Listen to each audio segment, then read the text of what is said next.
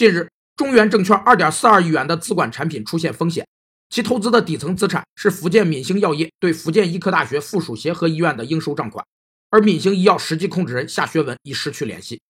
资管产品是指获得监管机构批准的公募基金管理公司或证券公司，向特定客户募集资金或接受特定客户财产委托担任资产管理人，由托管机构担任资产托管人，为委托人的利益运用委托财产进行投资的一种标准化金融产品。